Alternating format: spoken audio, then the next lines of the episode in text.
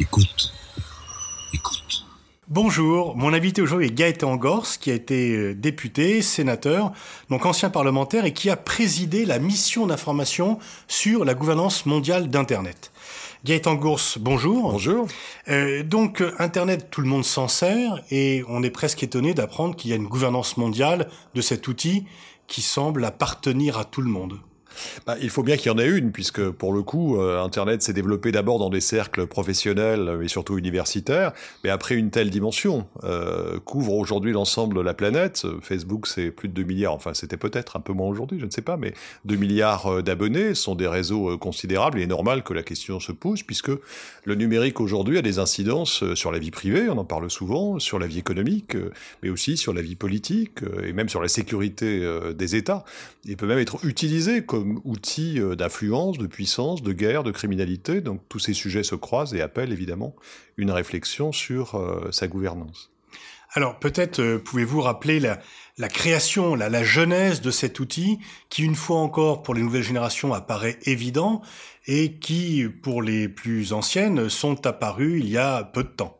Bah, Internet, c'est d'abord un souhait euh, politique et militaire. Euh, ce sont euh, des scientifiques liés au ministère de la Défense des États-Unis qui s'interrogent, avec l'apparition de l'arme nucléaire, sur la possibilité de protéger les réseaux d'information indispensables à la sécurité des États-Unis. Donc il faut éviter qu'il y ait un centre sur lequel on puisse frapper, et donc on réfléchit à des techniques en réseau. Puis ensuite, c'est le relais pris tout naturellement par les universitaires qui vont s'impliquer sur ces sujets et offrir des solutions qui vont rapidement prendre leur autonomie dans le champ académique, c'est-à-dire qu'elles vont quitter euh, le domaine militaire, même si c'est à partir de, euh, du ministère de la Défense et du Pentagone que les financements ont été trouvés, pour euh, permettre aux universitaires, et c'est eux qui vont prendre la main dans les années 60 sur le sujet, de partager la connaissance. Au fond, c'est une utopie Internet qui s'impose petit à petit. Une utopie créée par le Pentagone, c'est un peu paradoxal. C'est mais Internet n'est qu'un paradoxe, c'est un instrument de puissance et un outil de liberté et d'émancipation. Internet n'est que ce paradoxe qui rend évidemment toujours difficile, et sa compréhension et sa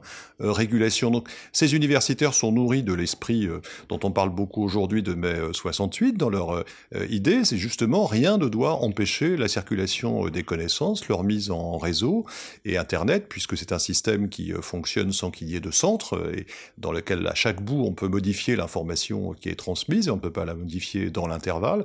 Donc il y a une liberté d'initiative considérable qui est laissée à l'ensemble des utilisateurs. Internet apparaît d'abord comme l'outil de cet esprit euh, presque libertaire, euh, qui va d'ailleurs dominer euh, Internet jusque dans les années 90, avec notamment la volonté de bannir, et ça paraît aujourd'hui assez curieux, toute forme d'exploitation commerciale ou publicitaire d'Internet. Il y a des polémiques importantes aux États-Unis à la fin des années 80, début des années 90, lorsque un éditeur lance une publicité par Internet pour un livre, ou lorsque des, un cabinet d'avocats lance une première offre commerciale par Internet. à partir du moment, évidemment, le, le réseau s'est développé. Tout ça est considéré à l'époque, ça paraît à des années-lumière, et pourtant c'était hier, apparaît à l'époque comme un scandale.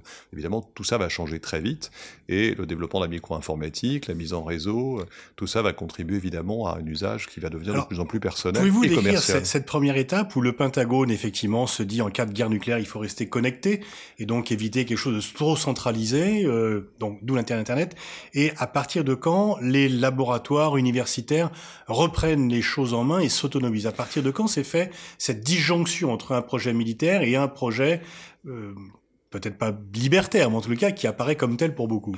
Dans les, dans les, années 60 et à partir de la fin des années 60, évidemment, le réseau ne peut se développer que par la contribution des, des scientifiques et très vite, il s'émancipe euh, de la tutelle du, du, système euh, de Pentagone, qui évidemment garde le contrôle de son propre euh, système, ce qu'on appelle ARPANET, on garde évidemment le contrôle, mais les universitaires se mettent très vite, et notamment parce que la recherche avance rapidement, parce que les innovations sont partagées euh, très rapidement. L'Europe d'ailleurs va contribuer euh, à cette évolution. On croit toujours que c'est une invention américaine. L'Europe, à travers le CERN, le Centre d'études et de recherche de, Genève, va jouer un rôle considérable, et Tim Berners-Lee est un Britannique, Louis Pouzin est un Français, ils vont contribuer à faciliter la circulation de l'information, parce que la grande difficulté, c'est de standardiser l'information qui circulent entre des réseaux et des équipements qui ne sont pas de même nature. Il faut donc inventer euh, des systèmes de codage et des langages. Et pour le coup, le CERN va jouer un rôle très important dans ce domaine, qui sera réutilisé par les Américains, alors que la France, elle, va l'oublier. On est dans, c'est le plan calcul à l'époque qui permet à Louis Pouzin de financer ses études. Il essaye de le, convaincre. Le plan calcul qui avait été lancé par De Gaulle pour concurrencer l'industrie informatique américaine. Absolument. Et euh, les résultats obtenus dans le cadre de ce plan calcul et les collaborations avec le CERN par les Européens sont ignorés par les dirigeants euh, administratifs et politiques euh, français. Le programme est plus ou moins abandonné à l'époque de Valéry Giscard d'Estaing et on investit sur d'autres priorités au niveau des télécoms, laissant aux États-Unis, et notamment un sénateur américain qui va très vite s'emparer de ce sujet, laissant aux États-Unis le soin de développer, d'utiliser le potentiel formidable euh, que représente Internet. Al Gore, notamment dans les années 80 et 90, comme sénateur, va jouer un rôle considérable, à la fois pour euh, développer une culture de numérique, pour faire évoluer le droit américain euh, au bénéfice du numérique et pour dégager des moyens d'investissement et des avantages fiscaux euh, qui permettront au numérique de se développer très vite aux États-Unis. Alors, c'est quoi la gouvernance d'Internet? Comment pourriez-vous la qualifier et comment est-elle organisée? Alors, on pourrait dire que c'est un grand bazar. Parce que quand, quand chacun, pardon de vous couper, mais quand chacun utilise Internet, on n'a pas l'impression de s'adresser à une autorité. Donc, comment cela se passe-t-il concrètement? Bah, il faut, on l'a, compris, il faut évidemment des normes techniques qui soient partagées, des standards communs qui permettent euh, à des équipements de nature différente, à des informations de nature différente de circuler et de pouvoir être lues les unes par les autres. Cela ne peut pas se faire évidemment par euh, le simple, la simple volonté euh, exprimée dans, dans l'absolu. Donc il y a une gestion technique et technologique d'Internet qui est assurée pour l'essentiel par la communauté scientifique. Ce qui frappe chez, enfin ce qui est la caractéristique de la gouvernance d'Internet, c'est qu'elle ne repose pas sur une institution. Elle n'a pas été euh, établie par des règles internationales, comme on l'a fait par exemple avec le développement du télégraphe ou de la euh, radiocommunication, qui a été oui, rapidement... Parce qu'il y a la, la, première organisation internationale, parmi les premières organisations internationales créées, il y a l'Organisation internationale de la poste, de télégraphe, donc les, les inventions maintenant. techniques ont débouché sur la création d'organisations internationales. Des conventions internationales pour effectivement disposer de normes communes entre les différents États pour que l'information puisse circuler, et puis des, donc des, des institutions qui les ont gérées, conventions et institutions placées sous l'autorité de la communauté internationale, supposant un consensus. Internet, ça ne s'est pas passé comme ça. C'est pour l'essentiel les professionnels eux-mêmes, cooptés, scientifiques, utilisateurs, euh, innovateurs, qui se sont mis d'accord entre eux pour, par consensus, par itération, euh, élaborer, faire évoluer les normes. Autrement dit, la plupart des structures qui aujourd'hui assurent la gestion technologique, l'évolution des normes standards, sont des structures qui sont presque informelles. Elles existent et elles sont organisées par les professionnels eux-mêmes. Elles n'ont généralement pas de personnalité morale. Euh, les financements viennent de l'extérieur par des structures qui ont été mises en place par euh, des euh, professionnels qui, eux, ont su développer leur situation dans ce domaine, qui savent trouver des financements. C'est-à-dire souvent ce qui pose problème, c'est que les financements viennent des GAFA eux-mêmes, mais pas toujours. Enfin, c'est par là que ça passe. Mais la communauté scientifique et les techniciens a réussi à garder son autonomie et les normes, par exemple, les standards sont fixés par la communauté des ingénieurs et techniciens qui échangent euh, par Internet pour se mettre d'accord sur l'évolution de ces standards. Sur des questions plus, euh, euh, pas plus complexes, parce que ces questions des normes évidemment sont essentielles, mais on imagine bien que le développement d'Internet va poser un deuxième problème, qui est celui de l'adressage. Il faut effectivement mettre en place une sorte de, euh, de numéro à partir desquels on peut d'adresse IP, à partir desquels on va pouvoir écrire aux uns et aux autres. Il faut donc dresser une sorte d'annuaire. Et cet annuaire est mis en place aussi par une structure. D'abord, c'était l'université de Californie qui a géré ça pendant longtemps. Et puis on s'est dit quand même que c'était un peu ennuyeux que ce soit géré uniquement par une université. Donc on a créé une association de droit californien euh, qui s'appelle l'ICANN et qui gère les euh, noms d'adresses, c'est-à-dire c'est elle qui euh, attribue les adresses euh, Internet et qui les gère. Alors c'est un, là encore une association qui s'est constituée par cooptation en mobilisant des professionnels, des chefs d'entreprise, des usagers qui se cooptent dans les instances de l'ICANN et qui s'est vu reconnaître de facto, sans qu'à aucun moment un accord international ne l'ait sanctionné, qui s'est vu reconnaître de facto ce pouvoir, c'est un véritable pouvoir, cette responsabilité, c'est devenu un pouvoir d'attribuer les noms d'adresses et les noms de domaine, les, les DMS, ce qu'on appelle, ce qui est évidemment devenu un enjeu commercial parce que ça coûte très cher aujourd'hui d'acheter. Euh, il y a un droit, ils sont loués, euh, les DMS ne sont pas vendus. Enfin, il y a un droit d'accès qui est en général de plus de 100 000 dollars et il y a une location annuelle qui est généralement de 25 000 dollars.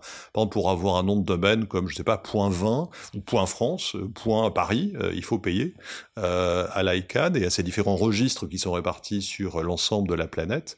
il faut payer ce droit d'accès et cette location.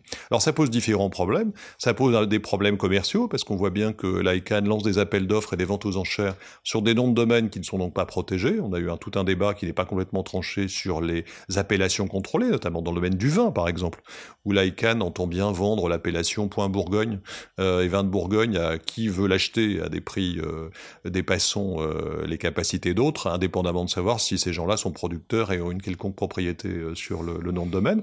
Des enjeux politiques euh, quand l'ICANN a créé un point Catalogne, point CAT, euh, c'était un problème politique. En 2006, ça a été réglé dans d'autres contextes que euh, politiques. Lorsque les États-Unis sont entrés en guerre avec l'Irak, la première fois, les États-Unis ont fait suspendre les noms de domaine, commençant par, enfin, co correspondant à l'Irak. Donc, on voit bien que même si cette communauté scientifique et professionnelle se veut autonome et indépendante, elle est quand même soumise à des influences et l'enjeu, c'est de les, de, de, de, de, les euh, faire échapper euh, à ces euh, influences. Alors revenons peut-être au tout début. Pourquoi justement, dans d'autres domaines de révolution scientifique, on a créé des organisations internationales avec des règles concrètes et donc chaque pays peut adhérer, etc.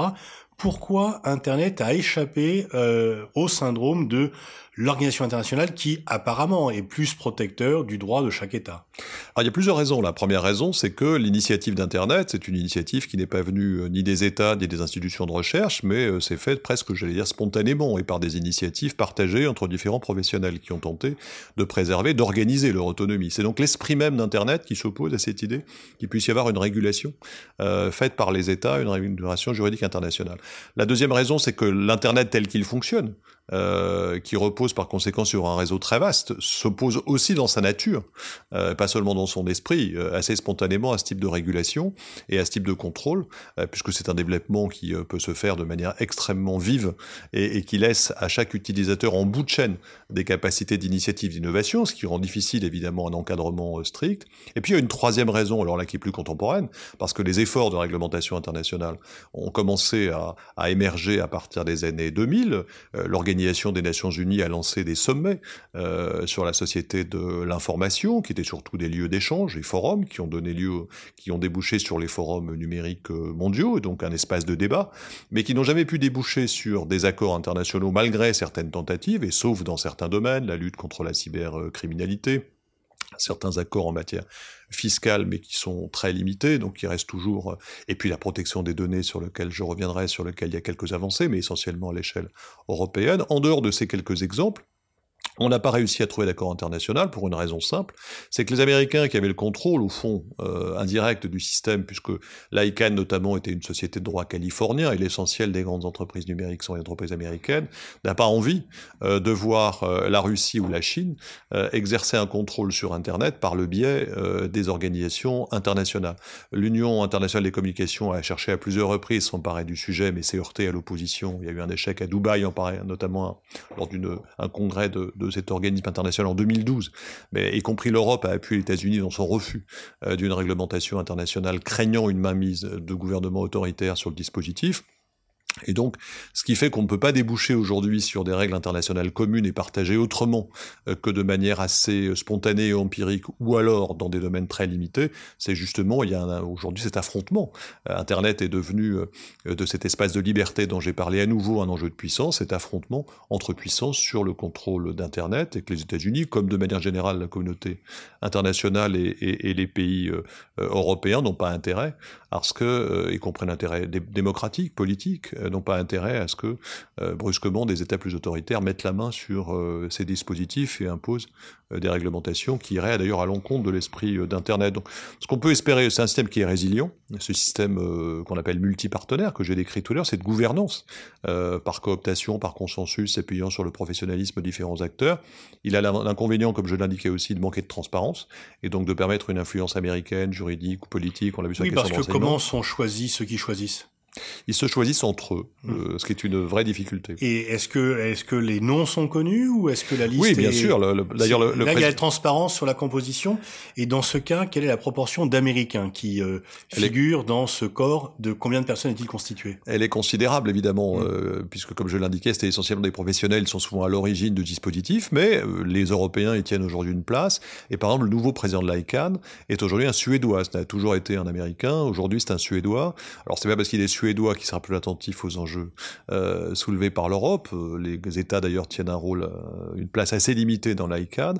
Mais enfin, on voit que les Américains ont compris qu'il fallait lâcher du lest et Obama, après notamment l'affaire Snowden, a lui-même amorcé cette évolution. la société l'ICANN, qui est donc société de droit privé, le seul droit privé qui relève de droit californien, n'est plus soumis au contrôle direct alors qu'elle en était autrefois dépendante du, gouvernement, du département du commerce américain les États-Unis ont commencé à lâcher un peu de l'Est, même si évidemment ils restent les plus influents euh, dans le fonctionnement de ces structures. Y, compris donc, comme vous l'avez indiqué, que en cas de conflit, ils peuvent euh, supprimer la référence à un pays. Un bah, domaine d'un pays. Ils l'ont montré. Est-ce qu'ils pourraient le refaire aujourd'hui? En tout cas, ils ont été capables de le faire il y a une quinzaine d'années. Vous pensez que le rapport de force s'est transformé, qu'il serait plus difficile de le faire aujourd'hui? Disons que l'affaire Snowden et les révélations sur euh, les, les, les, les, interceptions qui ont été faites de manière irrégulière par les services de renseignement américains avaient un peu changé le rapport de force. Euh, l'émergence de la question terroriste euh, est en train de faire rebasculer les choses dans un autre sens, parce que les enjeux de sécurité deviennent tels qu'on on fait passer un peu à l'arrière-plan euh, les enjeux de protection des données, de protection des individus que portent plutôt les, Européens. En tout cas, il y a une évolution de l'état d'esprit qui est indiscutable, et les Américains ont compris qu'ils ne pouvaient pas espérer aujourd'hui garder ou faire perdurer un système euh, que j'ai qualifié de multi-acteur, hein, tel que je l'ai décrit, qui est un système assez empirique, dans lequel exerce une influence euh, manifeste, si ils ne lâchaient pas un peu de l'Est, ce qu'ils ont commencé à faire, mais évidemment la bataille, entre guillemets, continue, parce que les instances dont j'ai parlé, il conviendrait d'abord d'avoir un peu plus de transparence sur leur fonctionnement. Ça, s'améliore, mais c'est encore loin d'être satisfaisant sur les conditions de désignation. Transparence sur leur mission exacte. Euh, euh, quelle est la place laissée aux États dans ces dispositifs qui doivent quand même pouvoir intervenir, donner leur avis? Dans le débat sur l'attribution des noms de domaine, par exemple, sur les appellations euh, pour les vins dans lesquels la France était impliquée, elle avait beaucoup de mal, la France, à faire valoir son point de vue, puisque au sein de l'ICANN, les États ne seront représentés que dans un comité consultatif qui pèse donc euh, ce que pèse chaque État et ce que peut peser un comité consultatif par rapport à une instance de décision qui est, euh, qui est indépendante de ce comité. Donc, on voit bien que la situation est, difficile, mais elle évolue. Euh, et je crois qu'il faut, de ce point de vue, être assez empirique sur la manière d'aborder les choses, continuer à exercer la pression pour que plus de transparence puisse se faire, pour que les missions soient mieux définies, et peut-être aussi pour que les règles internationales progressent domaine par domaine, puisqu'on n'arrivera pas à une grande charte internationale de la régulation d'Internet, qui serait évidemment souhaitable, dans laquelle les principes soient énoncés. Ces principes, on les connaît, ils ne sont pas toujours respectés. C'est le principe de neutralité, c'est le principe multi-acteur, c'est le principe de protection des données, c'est le principe d'ouverture et d'interopérabilité, qui tous connaissent des aménagements, des exceptions qui sont plus ou moins respectés, évidemment, il serait préférable que ces principes soient inscrits euh, dans euh, une charte internationale. Je pense qu'il ne faut pas espérer en arriver là, il faut plutôt essayer de progresser domaine par domaine là où c'est possible. Par exemple, comme je l'ai évoqué, la protection des données sur lequel l'Union européenne a aujourd'hui un avantage puisqu'elle est celle qui euh, s'est dotée de l'outil juridique le plus complet, le plus précis, le plus protecteur. Et cela veut dire que les Russes et les Chinois sont exclus de cette gouvernance? Alors, les Russes et les Chinois ne sont pas exclus de cette gouvernance au sens où ils sont présents euh, dans chacune de ces organisations à travers le comité consultatif dont j'ai parlé tout à l'heure.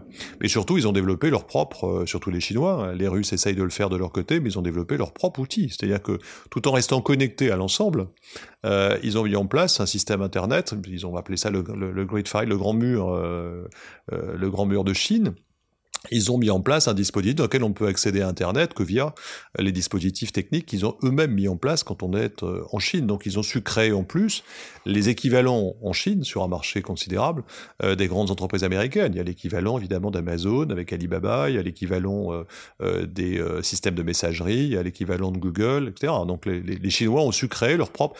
On, les caricature souvent en disant qu'ils ne se sont préoccupés que d'un contrôle policier. Le contrôle policier, c'est évidemment la, la partie peut-être la plus visible et la plus spectaculaire et la plus choquante pour nous, mais la réalité, c'est une culture numérique qui s'est beaucoup développée, c'est un usage du numérique qui s'est extraordinairement développé, et c'est des grandes entreprises qui sont capables de tailler des croupières euh, aux grandes entreprises américaines et qui, viennent sur le marché chinois, sont très largement dominantes, puisque elles sont pratiquement euh, Mais va-t-on dire qu'on va avoir, euh, parallèlement à une sorte de guerre commerciale entre États-Unis et Chine, est-ce qu'il y aura une guerre d'Internet entre les États-Unis et la Chine? Est-ce que ces géants vont s'affronter ou chacun va rester dans son domaine? Alors, elles s'affrontent déjà à travers tous les enjeux que j'évoquais, cybercriminalité, cyberespionnage, euh, euh, cyberguerre, tous ces éléments sont évidemment chacun de ces États, mais pas, seulement eux. La, France se dote elle-même de ses propres outils, chacun de ces États euh, est particulièrement agressif à l'égard de son voisin pour dans ce type de dans ce type d'opération. Donc ça, c'est une réalité qui existe, comme elle, a toujours existé dans les luttes en matière d'espionnage, mais cette réalité-là est une réalité qui prend de l'importance parce que, euh, compte tenu de la place que tient Internet et le numérique dans l'économie des sociétés, c'est évidemment les effets euh, destructeurs peuvent être considérables, aussi bien pour paralyser des systèmes que pour euh, s'introduire dans ces systèmes ou pour exploiter les innovations qu'ils représentent. Il y a là des enjeux évidemment énormes, mais qui correspondent à la rivalité entre les puissances qui a toujours existé. Je ne crois pas qu'en revanche aboutisse à un conflit euh, au sens euh, des systèmes qui se tournent le dos les uns aux autres, puisque c'est le contraire même d'Internet. Les Chinois ont toujours montré énormément de réticence et de résistance à la façon dont fonctionne l'ICANN, par exemple, sur l'attribution du nom de domaine. Mais dès que l'ICANN lance des appels d'offres, la Chine revient au galop, participer à ces appels d'offres pour pouvoir y exercer son influence. Donc ils ont une approche là-dessus très pragmatique, essayer de combattre l'influence américaine chaque fois que c'est possible, mettre en place leur propre système sans le fermer complètement pour garder le lien avec le réseau Internet mondial, et lorsqu'il y a des enjeux de pouvoir, euh, participer à la compétition, euh, ne pas euh, jouer la chaise vide pour pouvoir continuer à, exercer une, influence correspondant à ce qu'il représente. En tout cas, la Chine aujourd'hui, même si elle représente beaucoup moins les, les GAFA, il faut avoir en tête par exemple que les GAFA, c'est-à-dire Google, Amazon, Facebook, Apple, auquel on peut rajouter Microsoft, représente aujourd'hui dans la gestion des données 80% des gère 80% des données mondiales. Donc euh, le reste se partage entre quelques États dans lesquels la Chine joue un rôle important. Mais dans le reste, 80% est contrôlé par la Chine. Euh, c'est dire que la Chine a su, euh, même si elle est très loin de l'influence exercée par les GAFA États-Unis, elle a su se placer dans une position aujourd'hui très forte et de manière technologiquement très, très, très avancée, très accomplie. Mais donc, si la Chine a 80% des 20% restants, ça veut dire que l'Europe n'a pas grand-chose. Ah, l'Europe n'a quasiment rien. Euh, L'Europe est la grande. Euh, on a parlé de colonie numérique, c'est un mot qui revient. Dans un des rapports du Sénat, on avait évoqué cette formulation qui est due à Catherine Morin de Sailly. C'est malheureusement la vérité. L'Europe aujourd'hui n'a comme principal outil que euh, son souci d'assurer la protection des données, sur lequel elle a une capacité d'expertise importante et un moyen d'influence, puisque le marché européen reste un marché essentiel pour les Gafa, dans la mesure où les Européens sont des gens qui ont une grande quantité de données, comme ils sont euh, éduqués, euh, avec un certain niveau de pouvoir d'achat, ils représentent des marchés euh, considérables toujours pour les GAFA. Donc les GAFA sont obligé, entre guillemets, euh, de euh, s'interroger, de s'intéresser à ce que fait l'Europe dans ces domaines. Et donc, nous avons là une longueur d'avance par rapport aux États-Unis. Euh, les objets connectés peuvent nous offrir une deuxième opportunité, puisque là encore, nous avons des compétences que nous pourrions exploiter, puisque c'est un, nouvel âge de l'Internet qui se met en place, c'est-à-dire les, objets qui transmettent de l'information, qui échangent de l'information entre eux, et sur lesquels nous avons un certain nombre de compétences. Les cartes se redistribuent, mais je pense que les premières tentatives que nous avons faites en la matière ne sont pas les, plus conditionnées, parce que chacun, malheureusement, mène sa démarche en Europe de son euh, côté, malgré les annonces faites il y a quelques années d'un Internet européen. Bah en 2002, au sommet de Lisbonne, on avait parlé des autoroutes de l'information, avec 3% du PIB consacré à la recherche. Tout ceci n'a pas eu lieu. Non, les, effets d'annonce ont été là, mais ils n'ont pas été euh, suivis euh, d'effets, ni en termes de moyens, ni en termes de, de Est-ce que c'est pas un péril, même si nous sommes des bons consommateurs, est-ce que ce n'est pas un péril à terme euh, pour notre rayonnement Ça l'est déjà. et, notre sécurité. Hum. ça l'est déjà, puisqu'on a bien vu avec l'affaire Snowden combien notre, nos systèmes économiques, commerciaux, militaires, politiques étaient pénétrés par Et suite à votre rapport, y a-t-il une prise de conscience? Avance-t-on? Êtes-vous confiant? Ou doit-on assister euh, impavide et impuissant euh, à une dépossession euh, de nos moyens? Je pense que les rapports ont toujours leur utilité de pointer un certain nombre de sujets et de favoriser des prises de conscience. Je pense que la prise de conscience existe. Elle était peut-être moins forte il y a quelques années parce que la, vitesse avec laquelle le numérique s'est emparé de nos vies n'était peut-être pas perçue de manière suffisamment pointue et la prise d'avantage des Américains, des, des États-Unis non plus. Néanmoins, euh, ça avance au rythme où avance l'Europe. C'est-à-dire que tout cela ne peut avancer qu'en termes de coopération et cette coopération reste aujourd'hui euh, beaucoup trop euh, limitée. Il faut évidemment le regretter, mais euh, au-delà de ça. La France a une capacité d'impulsion ou non? Elle, elle essaie, euh, mais elle, est aussi très partagée parce que la France avait, avec la CNIL, la loi informatique et liberté, était la première à mettre en place en matière de protection des données des outils. Là encore, les affaires de terrorisme sont passées là-dessus et les enjeux d'enseignement et de sécurité ont pris le dessus. Nous ne sommes plus aujourd'hui euh, capables de faire la leçon et en tout cas de nous poser en, donneur d'exemple aux autres comme nous pouvions le faire il y a quelques années. Merci Gaëtan Gors sur euh, ce constat un petit peu, euh, une conclusion un petit peu amère et lucide en tous les cas. Euh, et merci pour toutes ces explications. Merci beaucoup.